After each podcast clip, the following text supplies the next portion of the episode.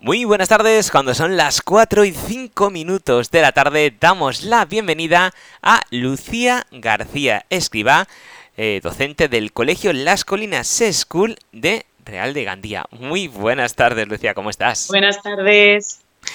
Bueno, y el motivo de, de, que estés hoy con nosotros es porque hoy es un día muy especial, ya que hoy se celebra el Día Mundial de la Educación Ambiental. Y qué mejor que una profe para que nos explique eh, ¿Cómo se hace esto con los niños? Eh, cuéntanos un poquito, ¿qué dinámica habéis seguido en el día de hoy? Pues a ver, nosotros somos un colegio en el que la educación ambiental está presente todos los días del curso. Es uno de los valores más importantes que intentamos transmitir tanto a nuestros alumnos como a las familias. Y hoy lo que hemos hecho, más que nada, hemos hecho hincapié en todas las campañas que llevamos a cabo durante el curso o que hemos llevado a cabo durante todos estos años en el colegio. Entonces, hoy, por ejemplo, con los más yo soy tutora de primero de primaria y con los más pequeños hemos participado en una campaña para eh, apadrinar un pingüino. Un pingüino. Es una campaña que pertenece al ejército español, ¿vale? Al ejército de tierra, eh, que es una campaña ártica. Entonces, a los niños pues les ha gustado mucho aprender eh, cómo viven los pingüinos y, se han involucrado en, en proteger a, a los animales y sobre todo a unos, eh, protegerlos en su ecosistema natural, que es algo que les hacemos mucho hincapié, que sí que está muy bien eso de tener animales, pero que es mejor que los animales salvajes estén en su entorno natural.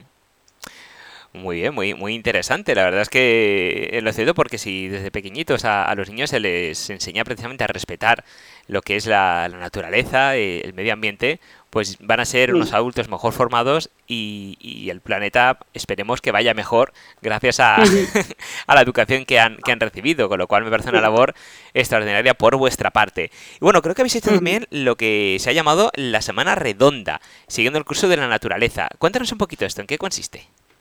Pues eso ha consistido realmente en que cada día de la semana, con los distintos cursos que tenemos, hemos ido haciendo distintas actividades. ¿Vale? Entonces, hoy, por ejemplo, eh, hemos hecho una actividad de biomimesis, ¿vale? Que es que los niños aprendan cómo los humanos realmente utilizamos la naturaleza para aprender y para resolver problemas, ¿vale? Entonces, cada día, pues hemos hecho distintas actividades. El otro día, por ejemplo, también hicimos una recogida de, de basura dentro del colegio, ¿vale? Recogidas, pues, por ejemplo, cuando vamos al patio, pues muchas veces, sobre todo los más pequeños, suelen tirar desperdicios en el suelo. Entonces hemos cogimos la clase y fuimos recogiendo todo, toda la basura que encontramos y luego la estuvimos clasificando. Más actividades que tenemos preparadas para estos días, pues es también utilizar eh, materiales para hacer, uh, intentando, dependiendo del curso, intentamos, por ejemplo, pues que hagan construcciones, ¿vale? O simplemente que hagan algún tipo de manualidad con ellos. Pero conforme son más mayores, intentamos que el tema del reciclaje sea algo muy importante para ellos y que vean que todo puede tener una segunda vida.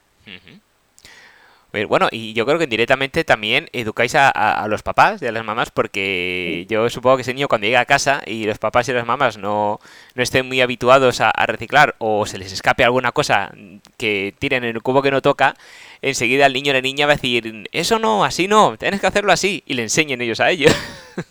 Sí, la verdad es que eh, es bastante importante que las familias se involucren. Nosotros tenemos bastante suerte en ese aspecto, pero es cierto que son los niños los que muchas veces riñen a los, a los padres o incluso hay veces que cuando han ido por ahí han, les han comentado a otras personas, a otros adultos, que no lo estaban haciendo bien.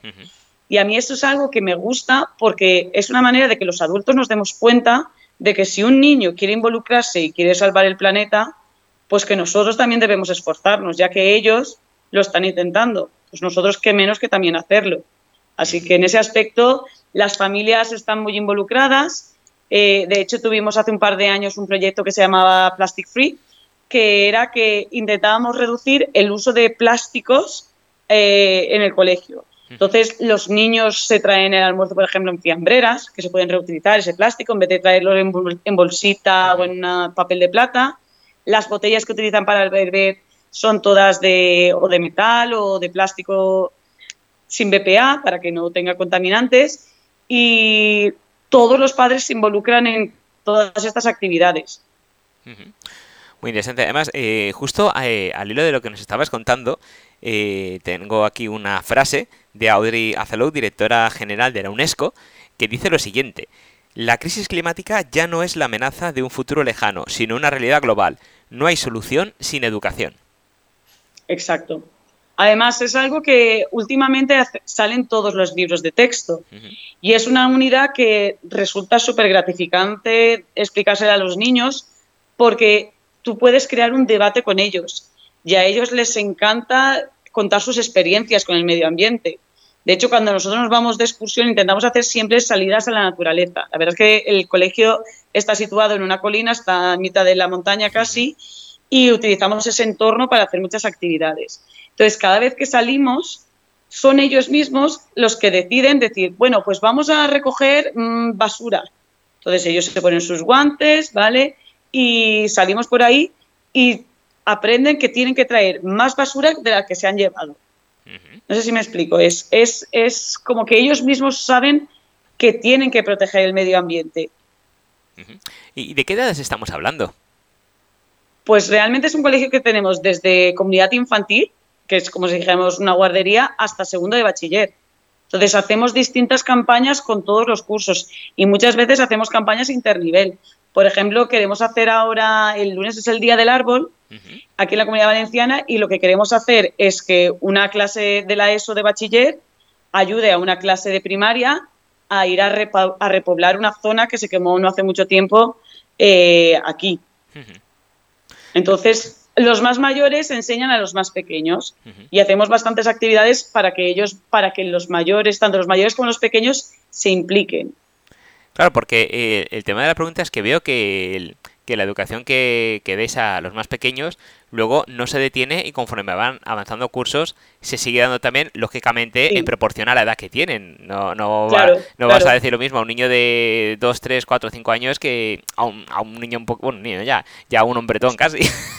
No, y de hecho muchas veces lo que intentamos es que sean los mayores los que eduquen y los que enseñen a los pequeños. Entonces ellos mismos ah, les, les hacen talleres. Todos los años hacemos salidas, pues en lo que te he contado antes, a limpiar el entorno del colegio, ¿vale? Entonces, claro, los pequeños, por ejemplo, que son más chiquitines, se pueden meter por muchos recovecos. Tenemos un huerto cerca del colegio y el año pasado, por ejemplo, se iban al huerto y se metían por debajo de los árboles tranquilamente y llegamos a conseguir, pues creo que fueron 10 bolsas grandes de basura, ¿sabes? Entonces, claro, es, esa relación que se crea además entre los pequeños y los mayores es súper bonita, porque cuando luego se ven a lo mejor en los patios o por las escaleras, lo que sea, hace que haya como si fuera que, seamos una gran familia en este centro escolar. ¿Y, los padres qué opinan de, todo esto? Porque claro, eh, conforme van pasando los cursos y ve que la educación cada vez incide más en este tema, pues eh, os dicen, oye, pues enhorabuena, o mira, gracias a lo que le habéis enseñado a mi hijo, a mi hija, pues yo ya sé reciclar, ya sé dónde van las cosas, o tengo cuidado con no tirar esto. ¿Qué, mm. feedback os, transmiten? A ver, la mayoría de padres están encantados. Está claro que los adultos somos como somos, pero sí que, sí que ves que, que se involucran un montón, ¿vale? Y de hecho, muchas veces son los mismos padres los que nos, nos, transmiten propuestas o nos dicen propuestas que podemos hacer con los alumnos para todas ellas relacionadas con el medio ambiente. Entonces, de aquí poco vamos a hacer una, una excursión a ver una planta de transformación de residuos, gracias a que nos lo ha proporcionado esa excursión una, madre del colegio. y así distintas campañas, porque sí que ves que los padres están encantados con la educación ambiental porque saben que son valores y valores muy buenos para sus hijos. Entonces, sí que nos apoyan y sí que nos ayudan a hacer muchas campañas, porque, claro, nosotros llega un momento en el que a lo mejor ya no tenemos tantas ideas, ¿vale? De todos los años y curso a curso. entonces, ellos siempre nos aportan algo nuevo, algo diferente, y es gratificante que nos puedan ayudar de esa manera.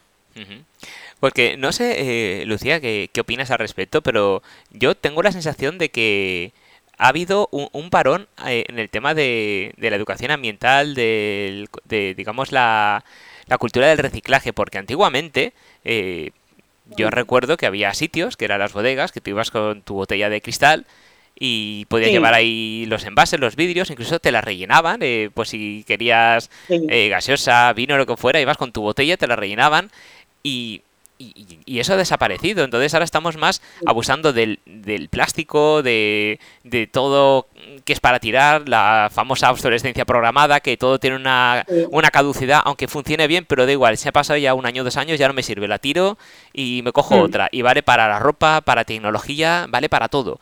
Y yo creo que ha habido un parón y es muy necesario el concienciarnos, decir, ojo, que todo eso que estamos haciendo no es gratuito.